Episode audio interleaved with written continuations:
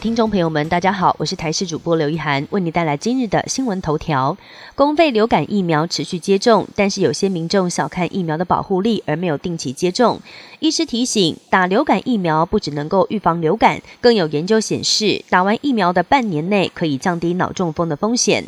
此外，另外更有研究提到，有打流感疫苗者比较不会罹患心血管的相关疾病。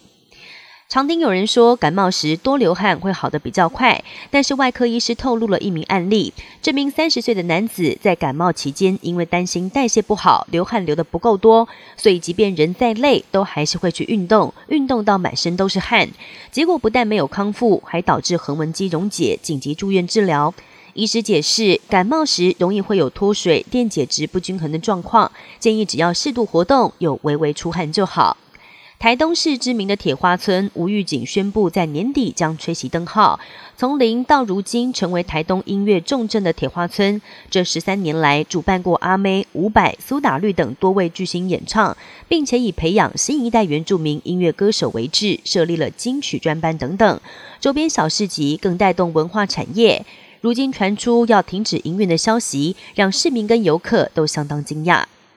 风暴夏兰携带强风豪雨袭击欧洲，至少造成七个人死亡。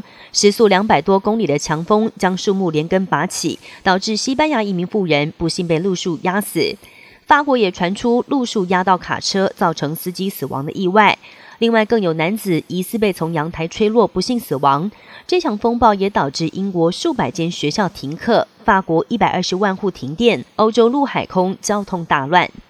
以色列地面部队挺进加萨多天，在今天宣称已经包围加萨市，但哈马斯也警告加萨将成为以色列的诅咒。另外，联合国设在加萨的几个难民营里，有四间学校遭到以色列空袭受损。这些学校跟当地的医院一样，是大批难民躲避的地方，但也遭到以色列轰炸。目前传出至少有二十名巴勒斯坦难民不幸死亡。